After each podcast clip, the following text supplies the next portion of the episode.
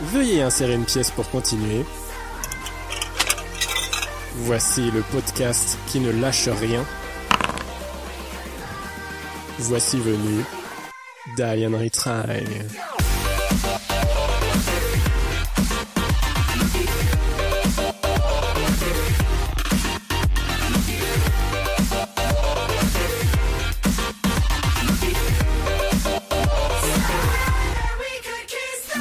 Salut à tous, bienvenue dans ce premier épisode de Diane Retry.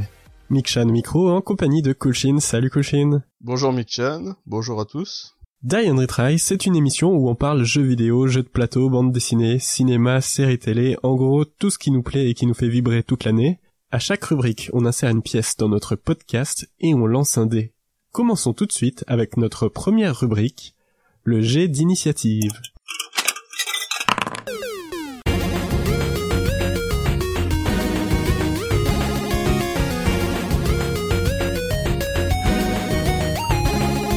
Alors aujourd'hui dans le jet d'initiative, je voulais parler de Luke Cage, la série Netflix euh, qui va sortir à la fin du mois de septembre et qui me hype euh, pas mal. Toi, c'est quelque chose qui t'intéresse, euh, Colchin bah, pour l'instant, euh, je ne sais pas. Le nom me, me rappelle certains souvenirs, mais j'attends, j'attends ta présentation avant de me prononcer. Ok.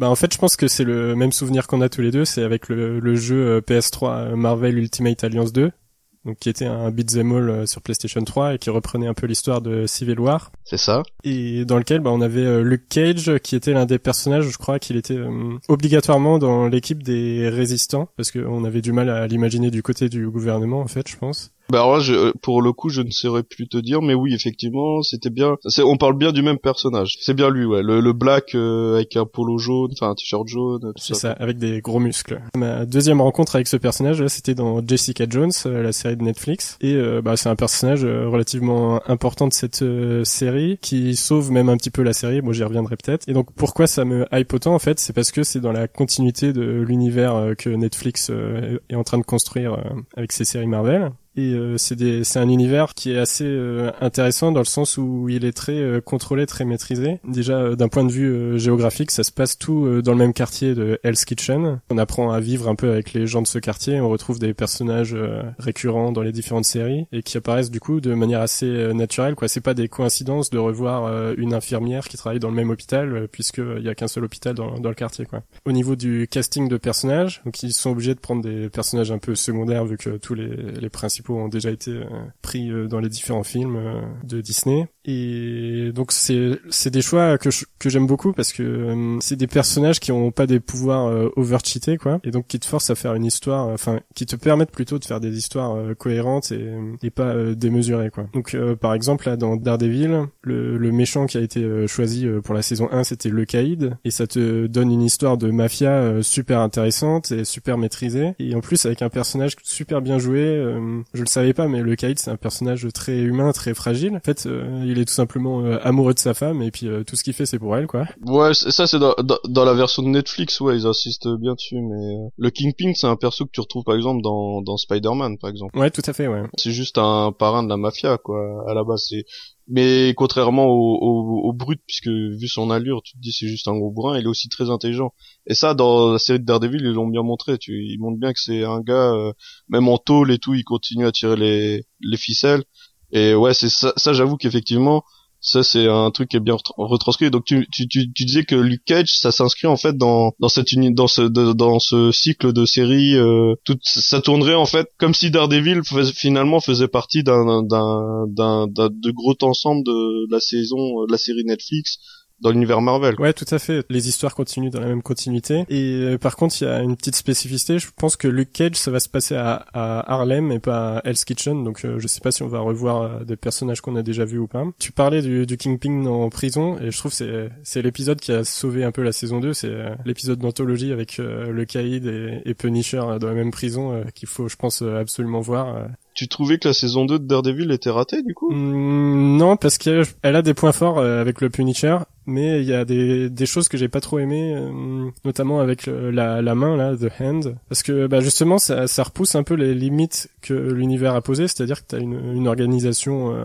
hyper puissante euh, qui qui contrôle plein de villes et qui apporte beaucoup de fantastique. Ouais, je vois ce que tu veux dire. Ça casse un peu le réalisme. Ouais, mais ça c'est ce qui en fait fait l'attrait euh, du du Kingpin en fait justement parce que le gars c'est un super vilain qui finalement reste assez euh, humain et pas du tout il, il s'inscrit pas du tout dans le dans le cadre des super héros et super vilain. C'est la raison pour laquelle euh, je pense euh, il a un certain succès, c'est parce que il est dans un monde de super héros et puis il tient les il tient les, les gentils euh, grâce à son fric, à la corruption et ce genre de trucs. Et du coup de voir des ennemis, des méchants plus finalement plus classiques, c'est ce qui ce que toi te, te gêne un peu plus quoi. Ouais, pour moi ça ça faisait vraiment un décalage par rapport à la saison 1, mais après ça, ça restait une très bonne saison quand même quoi. Même Electra a été plutôt réussi, enfin surtout si on compare par rapport au film.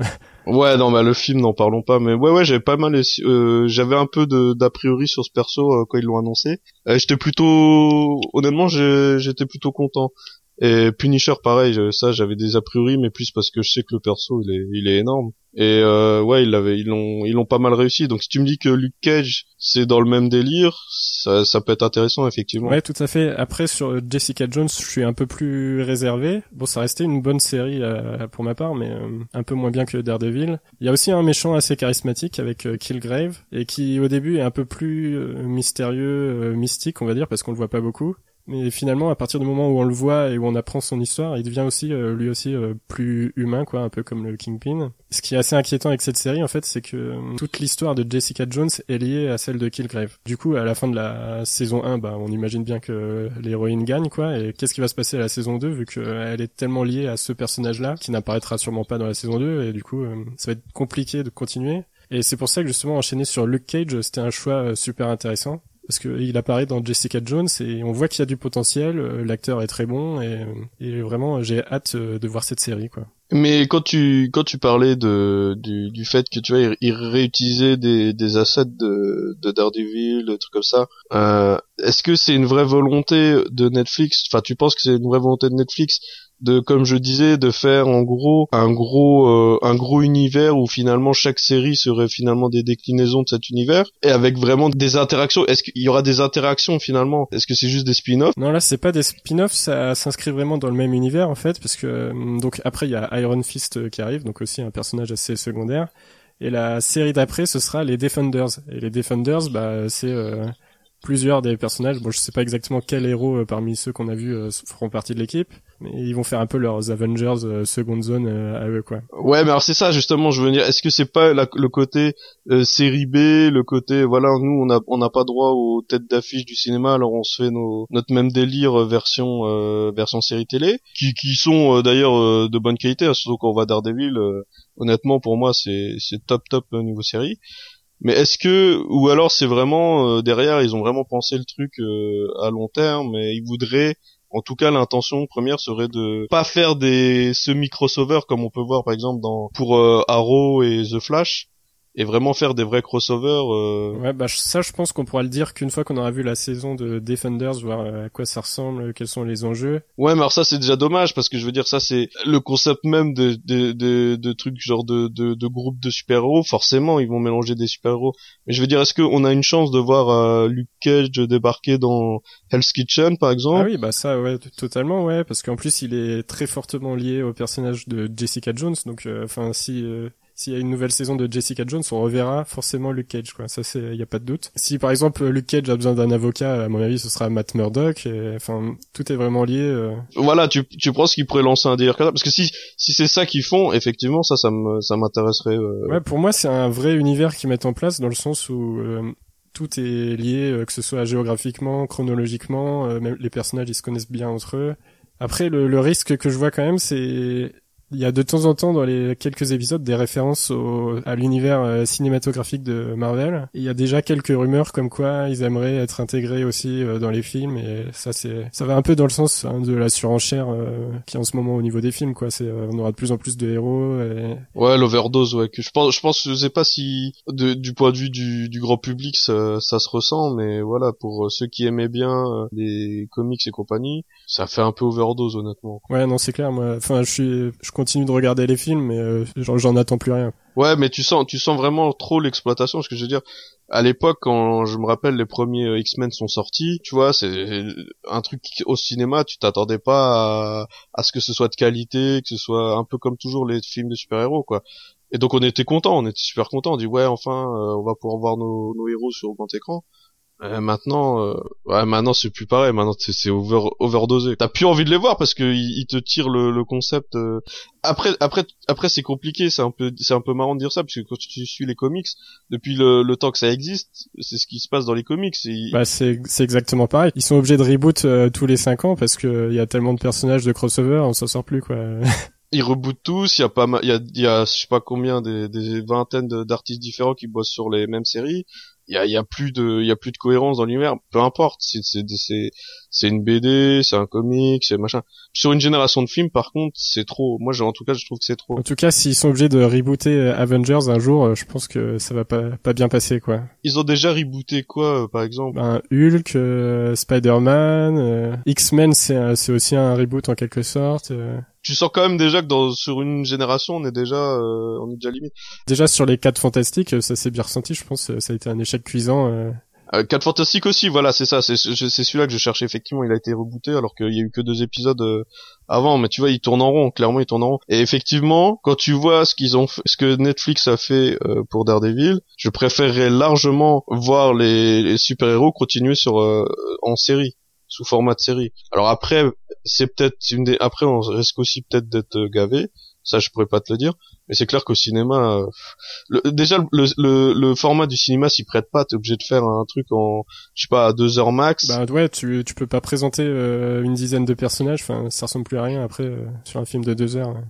Ça ressemble plus à rien. Ils ont, ils, et bon, ils les ont présentés avec la plupart un film qui leur était dédié quand même. Ouais, pour Marvel, ouais. Mais pour DC, par contre, c'est beaucoup plus compliqué parce qu'il ils font tout en, un film et du coup euh, ouais ouais du coup t'as fait des trucs un peu bizarres. Donc c'est vrai que Netflix honnêtement ils ont un bon coup à jouer et ce serait bien effectivement qu'ils qu'ils fassent que t'imagines et ce que j'imagine, c'est-à-dire essayer de faire vraiment des, des vrais crossovers à terme et pas seulement des, des caméos quoi, comme on voit dans, je reprends l'exemple encore de de euh, Arrow avec euh, The Flash, c'est clairement ça, c'est vraiment le, le, le crossover de feignant quoi, c'est. Ouais, c'est juste pour dire, on a l'acteur sous la main, et ça vous fait plaisir de le voir. Exactement, et puis ouais, puis voilà, c'est le fan service. Là, s'ils font vraiment des vraies interactions, euh, comme en plus ils ont quand même l'intention d'utiliser toujours un peu le même euh, le même secteur géographique comme tu disais, ce serait dommage de pas le faire et de le faire sérieusement vu la qualité de, des séries que t'as as citées avant. Ouais, voilà, c'est pour ça que j'ai pas mal d'espoir sur Luke Cage et que je l'attends beaucoup. Là, bon, ça va sortir à la fin du mois. Fin du mois, ouais, mais en plus si c'est Netflix, ils vont te sortir toute la saison euh, d'un coup, non? Ouais. Ouais, donc ça c'est top, franchement, ouais, c'est top. Aucune raison de de pas regarder en tout cas. C'est clair, ouais. Bon ben voilà, donc c'était euh, tout pour Luke Cage, je pense, et on va pouvoir passer à la prochaine rubrique et on va passer au G de force.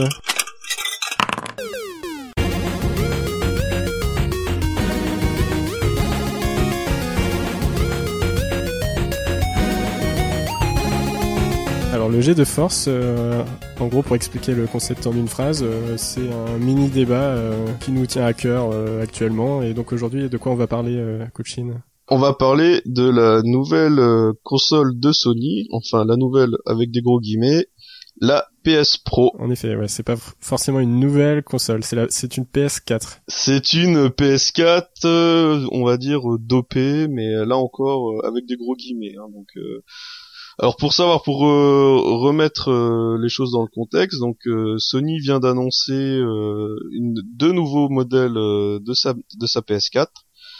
Euh, le classique euh, maintenant classique euh, modèle de Slim, la PS4 Slim, mhm. qui va remplacer la PS4 actuelle. Donc c'est la même et la même console, mais avec des composants moins chers, et donc ce qui permettra de la revendre, je crois, si j'ai bien suivi, à 300 euros, ce qui est le prix de la PS4 nue, il me semble actuellement. Et ce qui est assez intéressant du coup, parce que, enfin, pour les gens qui n'avaient pas encore de PS4, c'est, ça peut être paraître pas mal, quoi ce qui est intéressant, oui et non, puisque derrière, ils ont annoncé donc la fameuse PS4 euh, Pro, qui est la l'ancienne PS4 Neo pour ceux qui suivaient un peu l'actualité. Donc elle a été longtemps, on va dire, liquée parce que il y avait cette histoire de VR. Donc Sony lance aussi son PlayStation VR début octobre, il me semble. Et donc les rumeurs disaient que la PS4 actuelle aurait un peu de mal à à faire euh, suivre cette technologie et donc euh, il, bossait sur une version euh, un plus boostée de la PS4. Le souci c'est que en faisant une seconde version de sa PS4, le risque c'était de fractionner la, la communauté puisque en fait on aurait des versions qui tourneraient que sur la nouvelle console et les possesseurs de la PS4 actuelle bah l'auraient un peu dans le cul quoi. Alors c'est vraiment le cas les jeux enfin il y a des jeux qui sortiront plus sur PS4 normal? Pour l'instant, euh, le, comment le, la position de Sony, c'est que non, justement, il, euh, il, aura pas de, il n'y aura pas de communauté divisée. Ils ont bien insisté sur le fait qu'ils voulaient garder une seule communauté. Euh, à la différence de ce qui a pu se faire, je crois, sur euh, DS avec la New 3DS, avec des jeux exclusifs, mais finalement, en pratique, il y a eu très peu de jeux exclusifs à la New 3DS. Moi d'ailleurs j'ai les deux, par exemple j'ai la 3DS et la New 3DS et je joue euh, au même jeu, hein. donc euh, ça c'était un faux problème. Maintenant euh, c'est pas parce que ça ne fonctionne pas ou que ça n'existe pas à l'heure actuelle qu'il y aura pas de différence à l'avenir. Donc je pense qu'en essayant de garder ce côté communauté unifiée et non finalement pas booster tant que ça leur nouvelle console, et donc, ça a plus l'air de rentrer dans la théorie qu'en fait, ils avaient besoin d'un peu plus de puissance pour la VR, puisque en fait, c'est clairement l'objectif euh, annoncé, c'était de, de vendre la, la PS4 Pro avec la VR. Donc, euh, les comment les euh, les ajouts de cette version, c'est le support de la 4K. Ok, ce sera peut-être plus fin qu'une PS4 actuelle, mais si t'as pas une télé 4K, tu verras pas, ça te sautera pas aux yeux, franchement. Personne va avoir de télé 4K dans d'ici un an, ça m'étonnerait, tu vois. Je pense que à la prochaine Coupe du Monde, euh, les gens ils vont s'équiper. Euh. Enfin, il faut, des gros événements comme ça, et il faut aussi que par exemple la TNT diffuse en 4K, mais bon, c'est pas gagné. Euh. Mais voilà, exactement, exactement. Regarde, on, on vient à peine de passer la plupart des chaînes en HD. Tu t'imagines les trucs en 4K Et donc la PS4, la PS4 Pro, euh, en soi, elle me dérange pas dans le sens où effectivement c'est qu'une version plus musclée de la PS4, mais d'un point de vue graphique uniquement. Mais du coup, est-ce qu'ils avaient vraiment le choix du fait que bah, tout le monde se met à la VR euh, en 2016 là et du coup, euh, enfin, ils auraient pris du retard quoi. Du point de vue de Sony, de... est-ce qu'ils avaient vraiment le choix de pas sortir de nouvelles consoles? Parce que s'il faut être compatible VR et qu'ils le sont pas, bah, ils ont un peu perdu le l'enjeu quoi parce que tout le monde s'y met en même temps et euh, ouais, alors ça c'est le c'est le problème en fait. C'est effectivement le problème euh, du début de la génération. Parce que alors dans l'idée, euh, je pense que Sony n'a pas voulu refaire l'erreur de la PS3, c'est-à-dire ils voulaient être en même temps que tout le monde, ils voulaient sortir leur console en même temps que tout le monde. Et donc ils ont clairement, à mon sens, précipité la sortie de la PS4 et ça s'est vérifié avec franchement la, famine qu'il y avait sur PS4 les premières années. Honnêtement, hein. j'ai acheté la PS4 à la sortie et il y a aucun jeu, il y avait vraiment aucun jeu.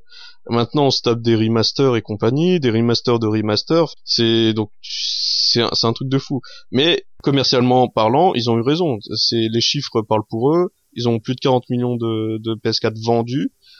Euh, c'est un, un sacré succès, sachant euh, d'où ils partent. Là, là, la PS4, on parle quand même d'un, succès. Euh, c'est au, niveau de la, la PS2. Enfin, c'est un truc de fou. C'est pas c'est pas juste euh, oui euh, la Xbox ils ont mal communiqué alors tout le monde passe de sur la PS4 c'est pas du tout ça. Je pense que ce qui a fait le succès de la PS4 c'est le succès de la PS3 la PS3 elle a, elle a continué à délivrer des, des jeux de fou jusqu'à la fin ce qu'avait déjà fait la PS2 à l'époque. Tu vois je veux dire la PS3 le dernier jeu que que j'ai en tête The Last of Us quoi tu vois c'est ouais c'est clair ouais. c'est à côté la Xbox ils avaient ils avaient déjà abandonné leur console depuis un an. La Wii pareil n'en parlons pas. Et je pense que ce qui a un petit peu faussé la donne dans cette génération de consoles justement ça a été la course euh, au premier qui dégainera. Et la PS4 a pas voulu Sony en tout cas avec sa PS4 n'a pas voulu faire la même erreur.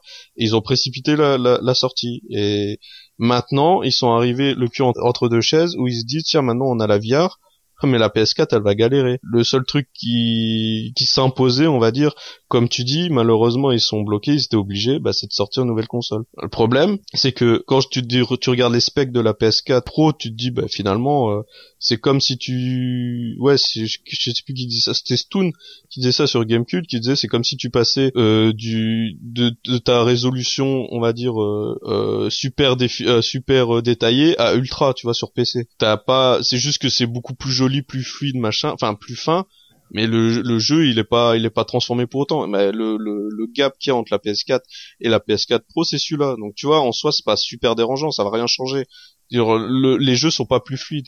La crainte, c'était que par exemple les jeux sur PS4 Pro tournent en 60 FPS, alors que les jeux sur PS4 tournent en, en 30 FPS. Là, il y aurait eu un gros, il y aurait un gros souci sur euh, les jeux en ligne ou, ou, quoi. Tu vois, là, ça, là, ça aurait été un souci. Ils auraient scindé la communauté. Le problème maintenant, c'est le cycle de vie de la console. Le fait de sortir une nouvelle console bâtarde en plein milieu de, bah, de l'existante, bah pour moi c'est vraiment euh, le, le, gros cheval de Troie. C'est-à-dire que maintenant, rien ne te garantira, mais de toute façon c'est sûr, que quand tu achètes une console, bah tu vas la garder 5-6 euh, ans. Maintenant tu vas avoir des évolutions à la Apple avec euh, le nouveau modèle en plus plus, mais finalement rien ne change, juste le prix. Euh, c'est ce qui me fait peur quoi. Honnêtement c'est ce qui me fait peur et c'est pour ça que moi là honnêtement la PS4 Pro je suis pas du tout, enfin j'étais contre, je pouvais rien faire bien sûr, et pour moi, c'est une très mauvaise idée. Et tu penses que ça va, ça va bien prendre, ça va se vendre ou pas? Parce qu'en fait, si c'est par rapport à la VR, moi, je suis pas encore sûr que la VR va prendre au niveau du grand public. Alors, est-ce qu'ils vont se tourner vers une nouvelle PS4 s'ils sont pas intéressés par la VR Si t'as pas de PS4, pourquoi tu prendrais pas la PS4 Pro alors qu'elle est au même prix que la PS4 euh, actuelle? Tu vois? Et pareil, pourquoi tu prendrais la PS4 Slim qui est 100 euros moins cher que la nouvelle PS4 qu'on te dit euh, plus boostée. C'est sur ça que ça va se vendre. C'est pas c'est pas sur ceux qui ont déjà une PS4 qui vont racheter pour la VR. C'est vraiment ceux qui n'ont pas de PS4 qui vont aller dessus. Donc oui, ça va se vendre. Malheureusement, ça va se vendre. Mais eux, pour eux, le, problème se pose pas. C'est pas le danger. Eux n'avaient pas la console, ils la prennent maintenant. Il y en a qui ont attendu Noël, enfin qui attendent Noël euh, chaque année pour acheter une console parce qu'elle va baisser de prix, etc., etc. Là, ils vont se prendre la dernière version. C'est tout simple. Maintenant, le gros problème, c'est plus ceux qui ont déjà la PS4 qui risquent de racheter le, la PS4 Pro. Et moi, c'est ce problème-là, c'est que tu as une même génération, tu vas acheter la même console, juste un petit peu mise à jour. Ouais, tu, tu prends du retard, alors que le principe d'une console, c'est que, euh, enfin, sur toute sa durée de vie, tu peux faire tourner tous les jeux euh, comme tout le monde. Euh. Voilà, c'est ça. Et là, on rentre dans un truc encore plus bizarre. C'est même pas un PC, puisque le PC, finalement, c'est toi qui choisis tes composants. Là dans la PS la PS4 Pro tu choisis rien du tout. Tu achètes juste le nouvel modèle. C'est vraiment le business model des, des, des, mobiles des téléphones mobiles ce que je ce que honnêtement je, je, je ne supporte pas. Mais après c'est assez vieux. Enfin chez Nintendo les Game Boy Advance il y avait eu plein de versions. La Nintendo DS aussi il y a eu au moins quatre versions je crois. Et là la 3DS c'est encore pire c'est vrai que pour les portables, ça existait déjà. Ça, c'est une bonne remarque. Ça existait déjà et ça n'a pas révolutionné le, le monde du jeu vidéo pour autant. Maintenant, pour une console de salon, c'est plus inquiétant parce que tu sais pas au niveau des développeurs s'ils vont être assez, on va dire, assez consciencieux pour pouvoir faire deux versions d'un même jeu qui tourne sur la même console. Ouais, ça m'étonnerait quoi. À part à part ceux qui sont sponsorisés par Sony, mais les autres, à mon avis. Euh, Exactement, exactement, ça m'étonnerait. Et du coup, ils vont, ils vont te, ils vont te, alors, soit ça va être euh, au gain de la PS4 et du coup ils vont, balancer exactement les mêmes versions et puis alors le, le côté 4K et tous les autres trucs machin, c'est, c'est de la, c'est de la carotte. Soit au contraire, et là plus chiant, bah, les versions optimisées seront sur la supérieure version entre guillemets. Et puis ceux qui sont euh, acheteurs de la, la première console, bah ciao bye bye, vous êtes gentil et puis euh, salut quoi. Ils ont qu'à acheter leur nouvelle console. Ils ont qu'à acheter leur nouvelle console et surtout que Sony n'a pas l'air de faire de gestes commerciaux pour les premiers, euh, enfin pour les possesseurs de l'ancienne version donc euh, c'est un peu dommage. Mais moi, moi ce qui ce qui m'embête c'est plus comme le, le, online payant, tu vois, c'est pas sur la génération actuelle qui aura le souci, c'est sur la génération suivante. Le online payant quand la Xbox a sorti son Xbox Live, tu vois, la PS3, elle a pas suivi le pas, donc tu disais tant mieux tu te dis c'est bon, tu peux jouer sur, tu peux jouer gratos. Là, après quand ils ont sorti la PS4, paf, le premier truc qu'ils ont annoncé, bah c'est le online payant. Ouais, ils ont vu que les gens payaient sur Xbox, euh, pourquoi pas prendre les sous là, où ils sont quoi.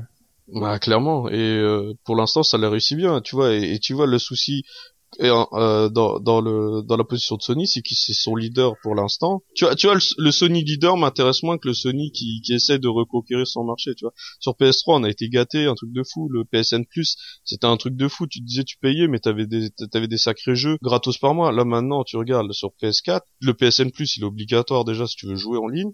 C'est un truc, euh, franchement, moi ça me ça me dépasse. Et en plus, les jeux du, PSN Plus, mais c'est une farce, c'est des conneries indé, c'est des, enfin c'est c'est des daubes quoi, c'est des daubes sans nom. Tu vois, et le souci c'est que bah voilà, bah ils ont porte ouverte euh, pour euh, pour le, le online payant, ils ont la porte ouverte pour la VR, ils ont la porte ouverte pour euh, les nouveaux modèles de consoles. Moi, ça a un truc honnêtement, ça me plaît pas. Honnêtement, ça me plaît vraiment pas. Et je trouve que la grosse critique de cette euh, de cette annonce, c'est juste que voilà, ça a ouvert des des portes comme les DLC à leur époque ont ouvert euh, un business euh, qui sont mauvais. Honnêtement, c'est c'est pas bon. Enfin moi, je suis peut-être sceptique, je suis peut-être devenu un vieux con, mais moi c'est vraiment un truc on arrive quand même dans une période qui est assez particulière alors que le déjà le la console de salon a de plus en plus de mal à convaincre notamment au Japon on se dirige maintenant vers un modèle où euh, par génération tu vas avoir un, deux, trois modèles différents. Enfin, maintenant que tu te dis ah bah c'est acquis que bah pour une génération je peux te sortir une version plus. Ouais ça ça ça ça me dérange quoi. C'est vraiment pas du tout la c'était pas, du tout la politique qui est venue à, qui est venue après coup hein parce que je veux dire à l'époque euh, les constructeurs de consoles ils s'en foutaient je pense ils ont pas dit euh, ils ont ils ont pas créé leur console en se disant oui c'est pour pouvoir tenir 10 ans ça, c'est devenu des, des arguments euh, marketing après, mais c'était une bonne chose. Le souci, c'est que maintenant, bah, t'as l'impression de régresser. Quoi. Pour l'instant, c'est fausse alerte, c'est-à-dire que c'est pas le, la grande session, le, le, la division de la communauté, parce que voilà, il n'y a pas de technologie euh, qui justifie ça, à part euh, ceux qui voudront jouer à la VR. Et... Mais ouais, ta crainte, c'est plus sur la PS5, du coup, voilà, 5.1, 5.2, 5.3. Exactement, avec un cycle de, de vie de console, bah voilà, tu peux tu peux plus te fier à, à ce qu'ils vont te dire quoi la PS3 ils ont dit ça va tenir 10 ans, la PS4 euh, ça a suivi, ils ont bizarrement ils ont pas trop annoncé de, de on va dire de date de fin et là la PS5 ouais ça m'inquiète un peu parce que surtout quand tu vois que les jeux commencent à peine à sortir sur PS4, ils en sont déjà deux modèles. Parce que je dis pour la PS4 ça, ça vaut pour les autres constructeurs, hein. les autres ils sont exactement dans la même démarche hein. donc euh, là on tape sur Sony à l'heure actuelle mais euh, je veux dire c'est l'industrie du jeu vidéo hein, qui est comme ça. C'est pas Sony en particulier. Ouais bah de toute façon Xbox ils avaient déjà fait leur annonce et bah, Xbox voilà Xbox avait fait l'annonce de la de la Scorpio. Euh, Nintendo euh, avait euh, comme je disais en premier enfin ce que je disais c'est eux qui ont tiré les premiers finalement. Ils ont ils ont abandonné leur Wii U euh, même, même pas au bout de deux ans. Enfin c'est un truc c'est c'est assez lamentable quoi. Ils ont sont concentrés sur leur nouvelle console qu'on connaît pas d'ailleurs on sait pas ce que c'est mais voilà, je veux dire, ils, ils sont tous en mode euh, démissionnaire sur le cycle sur euh, le cycle de vie de la console actuelle et moi ça me dérange. Ouais, en effet, ça fait un peu peur pour l'avenir et du coup, bah je te propose qu'on passe à la rubrique suivante. Ouais, sans problème. Donc c'est le G de persuasion.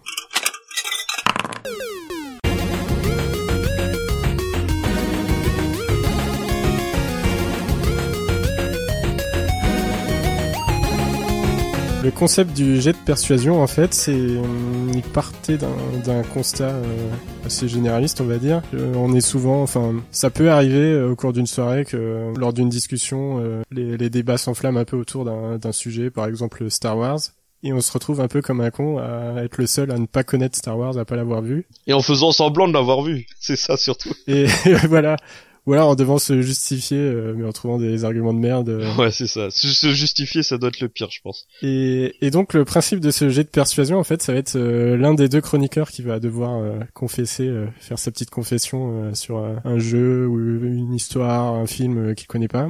Ouh voilà, il va se prendre un lancer de tomates. Et enfin, le but, ce sera évidemment de d'essayer de comprendre pourquoi il a pas vu, essayer peut-être de le persuader de le voir, de s'y intéresser de lui laisser une seconde chance. Voilà, tout à fait, parce qu'on est on est assez ouvert quand même. Alors aujourd'hui, de quoi va-t-on parler? Bah, du coup, c'est moi qui vais inaugurer euh, cette euh, nouvelle rubrique. Donc pour ma part, l'aveu, c'est que je n'ai jamais vu, euh, jamais vu, lu, je sais même pas si ça existe. Ouais, c'est vu et lu, oui. Ouais, vu et lu la série Death Note. Voilà, voilà. Donc euh, je sais que pour euh, beaucoup de fans de manga, d'anime, c'est un incontournable. Ben, voilà, moi je dis aujourd'hui, je n'ai jamais vu cette série et je m'en porte comme un charme. D'accord. Alors on va essayer de faire ta psychanalyse. ta psychanalyse à deux balles, alors pourquoi du comment? Euh, bah, Moi je vais juste euh, énoncer mes raisons. D'accord, ouais. Tout simplement que, voilà, euh, alors ça va faire euh, le gars qui va te sortir euh, la grande analyse et tout du pourquoi du comment, mais bon voilà, il y a vraiment une raison pour le coup.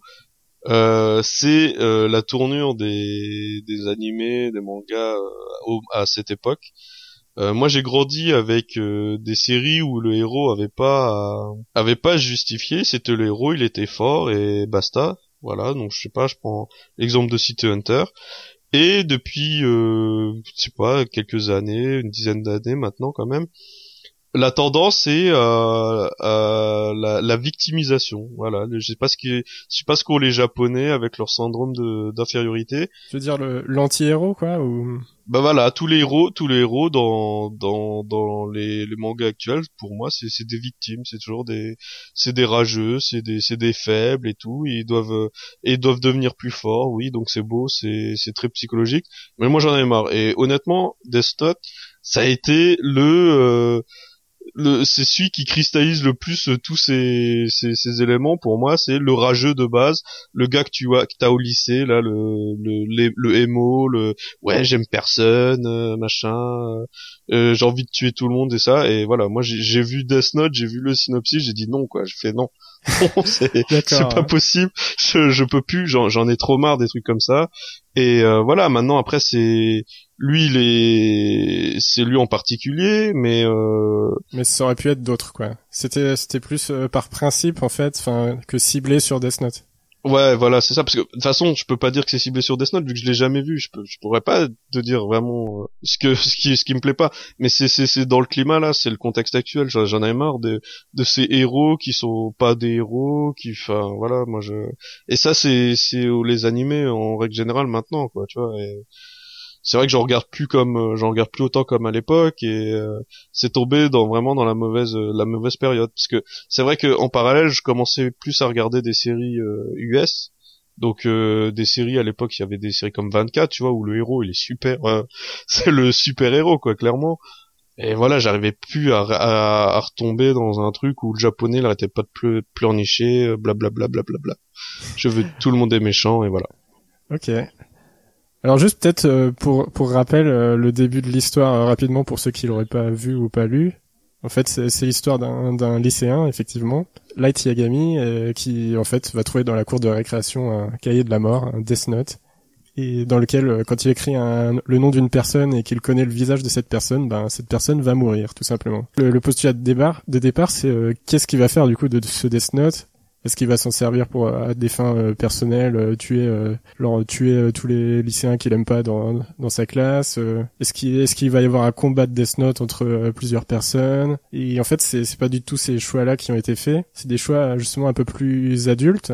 Toi, les, les histoires genre seinen, ça t'intéresse ou Ouais, clairement, oui, bien sûr. Donc voilà, le, en fait, ça part d'un élément fantastique avec le, le, Death Note euh, qui est toujours accompagné d'un dieu de la mort, en fait, le Shinigami. Mais c'est des éléments qui sont pas du tout exploités, en fait. C'est vraiment pour lancer l'histoire. Et après, ça se lance dans une histoire un peu plus euh, réaliste, on va dire. Ça va être un combat entre Light Yagami et la police, euh, tout simplement puisque lui son, son but en fait ça va être euh, d'éradiquer euh, tous les criminels euh, sur terre et en fait assez vite on comprend que bah en fait c'est lui le méchant quoi. Parce que bah il hésite pas à tuer des, innocents pour s'en sortir quoi. Et, et, il veut tout simplement devenir le dieu de la, planète. Et donc il y a une sorte de questionnement voilà sur qu'est-ce que le bien qu'est-ce que le mal? Est-ce que c'est bien de, tuer les criminels? Bon c'est un peu la, question sur la peine de mort quoi qu'on retrouve par exemple dans le Punisher ou dans Dexter quoi. Toi c'est des séries qui, t'ont plu euh...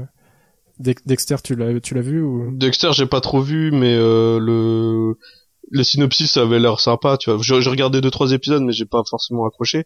Punisher euh, de Netflix euh, Punisher c'est pas vraiment une série à part entière euh. pas encore mais mais c'est prévu mais c'est prévu voilà c'est sorti ouais Punisher c'est un perso clairement qui me parle. Mais tu vois Punisher c'est pas le gars de Death Note tu vois. Punisher lui il va castagner les mecs. Il va pas écrire dans son petit bouquin. Il et... pas avec un bouquin. Mais... mais c'est c'est typiquement ce que j'aime pas dans dans ce truc là c'est pour moi ce que je disais de la victime et désolé euh, s'il y a des victimes hein, mais c'est c'est c'est c'est quand même pas pour toi c'est pas le ah. Du coup, euh, en fait, t'aimes pas les. Est-ce que t'aimes bien les histoires un peu introspectives où il y a où on est dans la tête des personnages, euh, on voit toutes leurs pensées. Euh... Je peux aimer si c'est pas juste du, du prétexte. Tu vois, je veux dire euh, tourner autour du pot. Oui, est-ce que c'est bien, machin ça, ça me gâche. Je veux dire, un gars comme Punisher, il sait très bien ce qu'il fait. Mmh. Ben, mais en fait, pour euh, Light Yagami, c'est, c'est un peu pareil parce qu'en fait, il a, lui, il a aucun doute. Hein. Il, il se demande pas est-ce que c'est bien de tuer ou quoi. Il les tue tous. Ouais, mais alors le problème pour, excuse-moi, mais pour toi, c'est t'es pas d'accord que c'est quand même le fantasme premier des, des, des victimes quoi c'est je peux tuer tout le monde comme ça par la pensée enfin pas par la pensée mais c'est je trouve ça naze quoi. Enfin, je veux dire c'est c'est triste. Je trouve ça super triste. Ouais bah c'est un peu le postulat de départ on va dire. C'est aussi ce que euh, ce qui est pas mal c'est euh, c'est une histoire qui va un peu au-delà du livre. C'est-à-dire que toi-même euh, une fois que tu as fini de lire Death Note tu vas te poser des questions et pas dans le sens éthique du terme. Tu vas juste te demander qu'est-ce que tu ferais si tu avais le même pouvoir?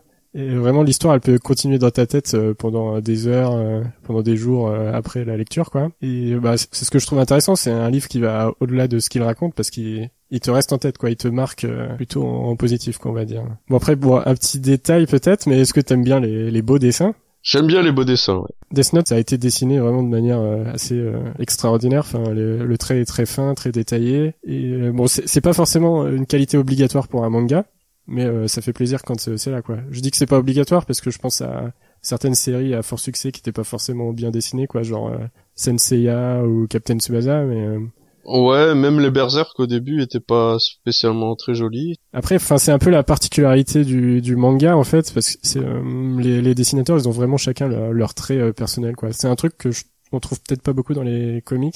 Bon, après le que ce que tu dis, la beauté, c'est subjectif. Ouais, tout à fait, ouais. Là tu, là, tu parles du trait, euh, de la finesse du trait. Et après, bon, quand, quand les yeux ils sont pas alignés au, milieu du visage, je sais pas si c'est trop subjectif de trouver ça moche. Quoi.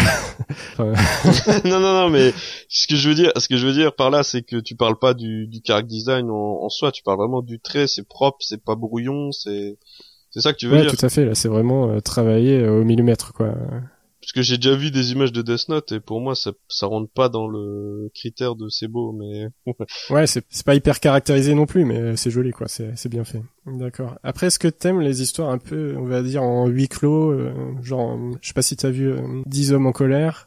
J'ai pas vu, mais les huis clos, les, les huis clos, oui, j'adore ça. En fait, ça fait un petit peu cet effet-là, même si euh, l'histoire touche toute la planète. Mais en fait, ça va être un combat entre deux personnes Light et, elle, donc elle c'est le détective privé qui s'occupe euh, de l'affaire. Et en fait, ils vont être très très proches l'un de l'autre. À un moment donné, euh, même pendant l'histoire, ils, ont une menotte en permanence qui les lie tous les deux. Et donc ça fait un peu un effet huis clos. Chacun va réfléchir à ce que l'autre fait. Euh, essayer de réagir en fonction de ça et anticiper euh, les actions euh, de chacun quoi. Et ouais, c'est le genre d'histoire euh, où on établit des, des, règles, où on est dans la tête des personnages, un peu comme dans, dans un jeu quoi finalement. Et bah c'est quelque chose qui peut plaire à ceux qui aiment ce genre d'histoire. Ça, j'avoue que bah, je sais pas si du coup c'est un vrai huis clos comme comme tu sous-entends. Non, c'est c'est pas un huis clos mais ça y ressemble quoi. C'est un c'est un thriller psychologique, c'est ça que tu veux dire. Voilà, c'est ça. Et en fait, c'est relativement limité en nombre de personnages en fait dans un huis clos t'as genre euh, cinq personnages dans une pièce. Là t'es es dans le monde entier mais euh, en gros t'as deux personnages quoi. Et donc ça va être vraiment un combat un, peu un combat d'intelligence on va dire entre les deux. Mais est-ce que voilà alors là t'as lancé le mot est-ce que c'est vraiment intelligent? Ça ça a l'air vraiment d'être très réfléchi par l'auteur parce que enfin tu peux retourner dans tous les sens un peu euh, ce qui ce qui a été fait quoi il y a, y a, pas mal de, de, de, petits gadgets par exemple qui sont utilisés et, qui sont très euh, réalistes quoi. C'est pas des trucs euh, sortis de nulle part quoi. Et tout est bien justifié ouais bah quand je te disais tout à l'heure ça va au-delà du livre c'est euh, pour le scénario ça vaut aussi quoi. Tu finis un chapitre tu peux te demander qu'est-ce qui va se passer? Est-ce que j'aurais fait la même chose? Et tu te rends compte que, que les choix étaient vraiment intelligents. Je pense que ça se lit pas euh, tout d'un coup justement du coup. C'est il faut lire euh, peut-être euh, un tome par un tome et, prendre le temps de, de, faire des pauses et de faire travailler l'histoire dans sa tête quoi. Est-ce que à un moment t'as vraiment des dilemmes qui font que tu te dis putain moi si j'avais été à sa place ça aurait été vraiment chaud tu vois. Mais par exemple dans l'histoire au bout d'un moment il y a la sœur de Light qui se fait kidnapper et donc pour pas révéler son identité, Light, il va devoir se demander est-ce qu'il va tuer ou pas sa sœur, quoi, par exemple. Donc c'est le genre de, dilemme qu'il peut avoir. Parce que tout à l'heure j'ai dit qu'il avait aucun doute. En fait, même quand ça touche à sa famille, il a pas vraiment trop de doutes. Mais euh, ça le fait réfléchir, on va dire, euh, quand même au meilleur coup. Euh, parce que ça se fait pas de tuer sa sœur. D'accord, ouais, ça, ouais, ça c'est intéressant, effectivement. Voilà, c'est exactement le genre de situation que je voulais savoir. Ouais, ça c'est pas mal, effectivement. Je vois, je vois. Mais alors, alors moi, je vais, je vais poser une question. Je comprends pas. Qu'est-ce qui a fait le succès, on va dire, auprès de notre cercle d'amis et de l'époque C'était peut-être le premier euh, seinen vraiment à, forte diffusion. Enfin, il y a eu beaucoup de marketing dessus, ça on peut pas le, le nier. Et donc c'est tous les gens qui aimaient des shonen et qui commençaient à vieillir tout simplement et qui voulaient une histoire un peu plus adulte ont commencé à s'intéresser à Death Note parce qu'il était peut-être un peu seul sur le marché, on va dire quoi. Et, et qu'il était bon quoi, parce que enfin s'il était pas bon, euh, les gens se seraient pas intéressés. Mais euh, après l'effet un peu bizarre, c'est que ça finalement ça a aussi beaucoup touché le public plus jeune, alors que je pense pas que c'était forcément le but euh, initial quoi. Parce que par exemple l'histoire elle a été changée pour plaire aux plus âgés. À la base le pilote de Death Note Light Yagami, euh, il utilisait le, Death Note euh, pour euh, tuer ses potes quoi dans sa classe et ça, ça tournait autour du collège en fait, ça se passait dans un collège. Et là en fait, tout au début, il est dans un lycée, mais après tu vois plus jamais le lycée, tu vois pas sa classe, tu sais pas qui est son prof et quoi. Enfin, ça se passe plus du tout dans ce cadre-là quoi. Bah, tu vois, moi j'étais resté sur cette impression-là justement. Je me disais, euh, d'accord, d'accord, ok, ok. Ouais, bah pour le coup, effectivement, euh, tu vois, ça c'est des infos intéressantes, effectivement. Donc voilà, si t'as un, petit peu de temps, ça vaut le coup de lire euh, au moins les sept premiers tomes parce qu'en fait c'est une série qui se scinde en deux quoi. Il y a, une, on peut dire qu'il y a une fin à la fin du, tome 7, vers le même le milieu du tome 7 je pense. Et donc il y a, a, pas forcément besoin d'aller jusqu'au tome 13 pour pour apprécier toute l'histoire quoi.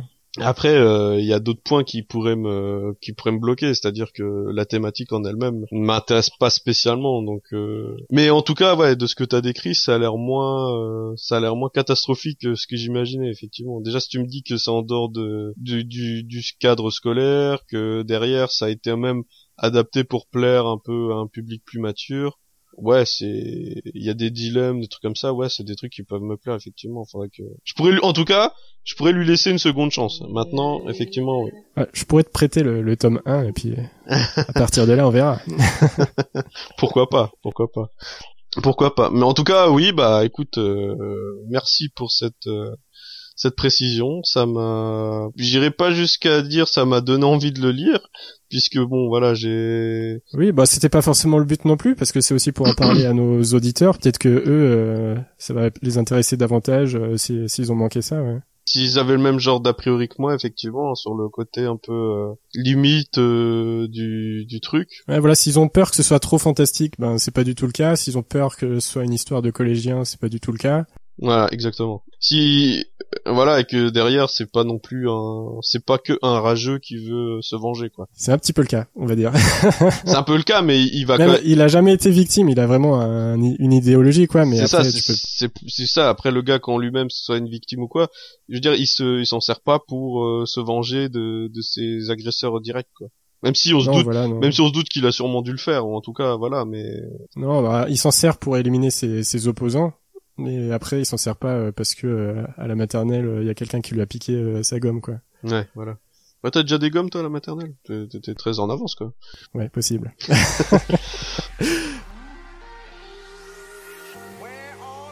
C'est la fin de ce premier épisode de Die and Retry. On espère que vous avez passé un agréable moment en notre compagnie. N'hésitez pas à laisser vos remarques sur le Twitter ou sur la page Facebook Die and Retry.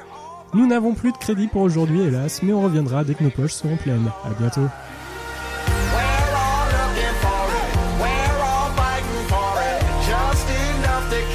Us up all night.